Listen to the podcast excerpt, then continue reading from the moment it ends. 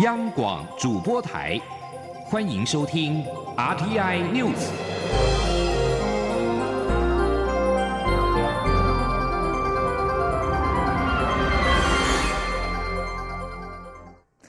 各位好，我是张旭华，欢迎收听这节央广主播台提供给您的 RTI News。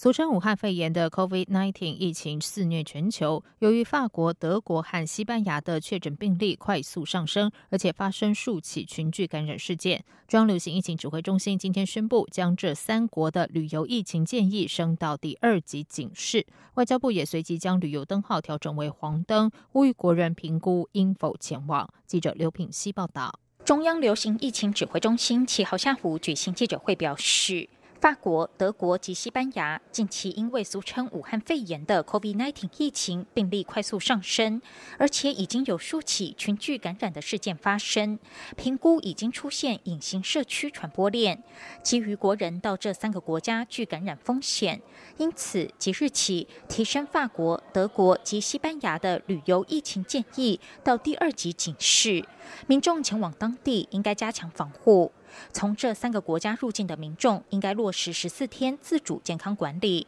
此外，外交部也随即将德国的旅游警示调升为黄色，提醒国人应该特别注意旅游安全，并检讨应否前往。指挥中心指挥官陈时中表示，目前亚洲除了中国外的确诊数为七千一百四十六例，欧洲达到七千两百九十例。中东则是四千九百九十五例，显示疫情向各地蔓延。目前指挥中心根据确诊个案数、每十万人的发生率，也就是密集度，还有死亡数、群聚情况等，来研判是否升级旅游疫情建议。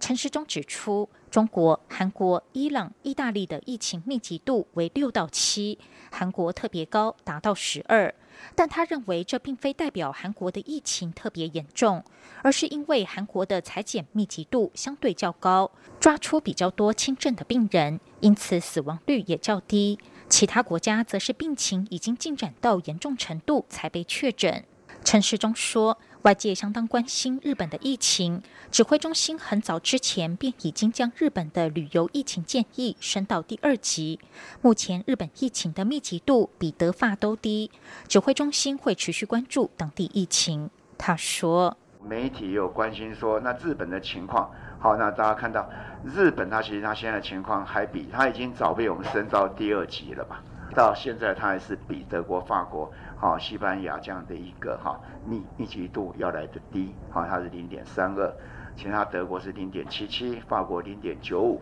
好，西班牙零点八零，那日本是零点三二，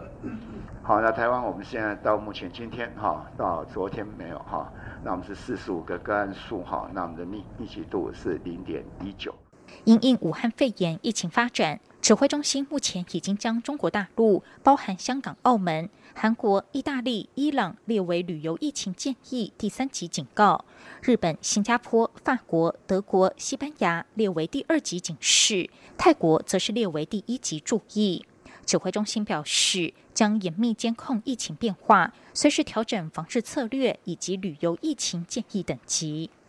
央广记者刘聘熙在台北的采访报道。中央流行疫情指挥中心今天表示，我国近日协助邦交国博流，透过视讯技术指导协助裁剪一名美籍的疑似病例，在安排班机将检体送回国内机关属实验室检验，检验结果是阴性，已经通知博流和美国。协助裁剪的星光医院院长侯胜茂表示，该例子说明台湾检疫能量获得美国肯定，也证明台湾可以在对抗武汉肺炎上提供协助。他批评 WHO、WHA 拒绝台湾是错误的决定。记者江昭伦报道。星光医院院长侯胜茂七号在中央流行疫情指挥中心记者会上表示，近日外交部接获邦交国博流总统府通知。该国发现一名驻博流的美国籍志愿工作者、医护人员疑似感染 COVID-19 武汉肺炎，目前已经被安置到负压隔离病房。由于当地检疫能量不足，美国大使馆建议由台湾提供协助，因此由长期提供博流医疗照护的星光医院在台湾透过视讯指导，协助当地医师裁剪，送回台湾国家昆阳实验室检验。后生茂说：“我们跟当地的医生啊啊建立管道，由我们台湾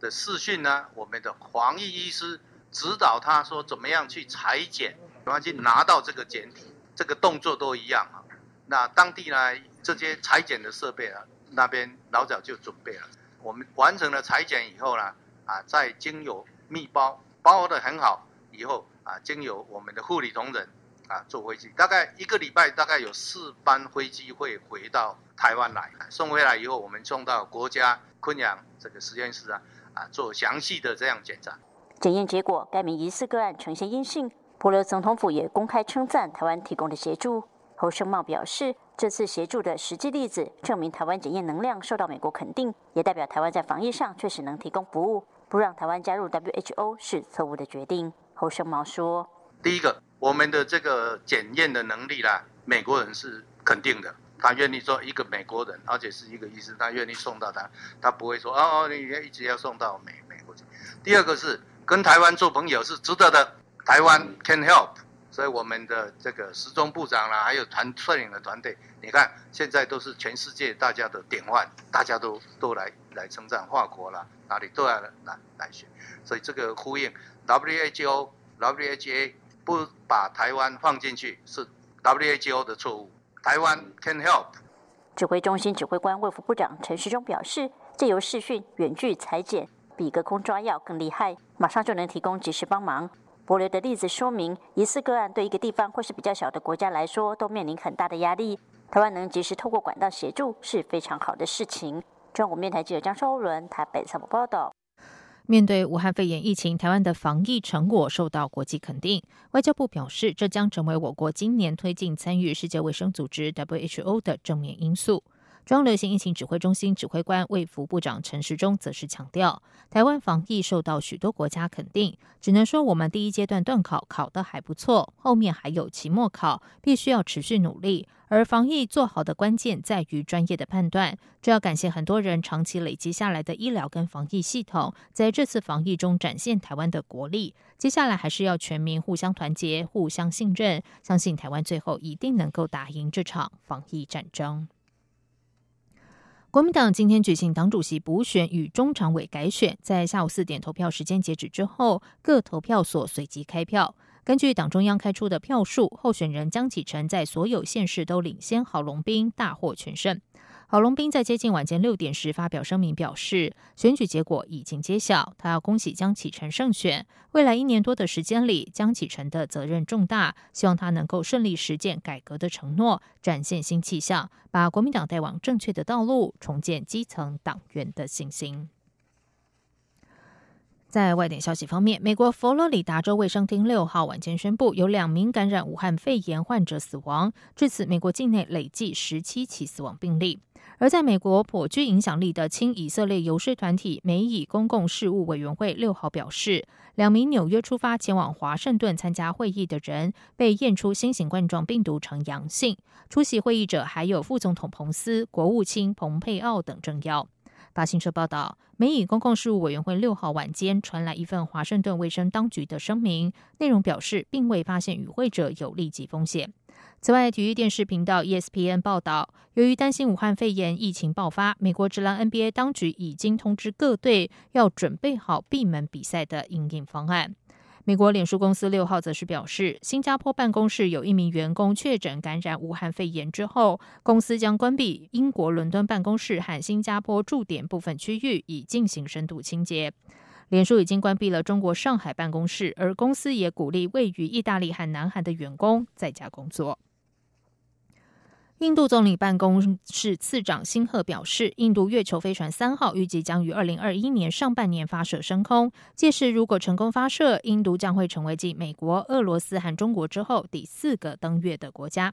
辛赫近日答复国会下院质询时说，月球飞船三号的任务是基于月球飞船二号所获得的经验进行修改结构配置，而且月球飞船三号登月任务的发射日期已经定在二零二一年的上半年。虽然当时月球飞船二号登月没有成功，但是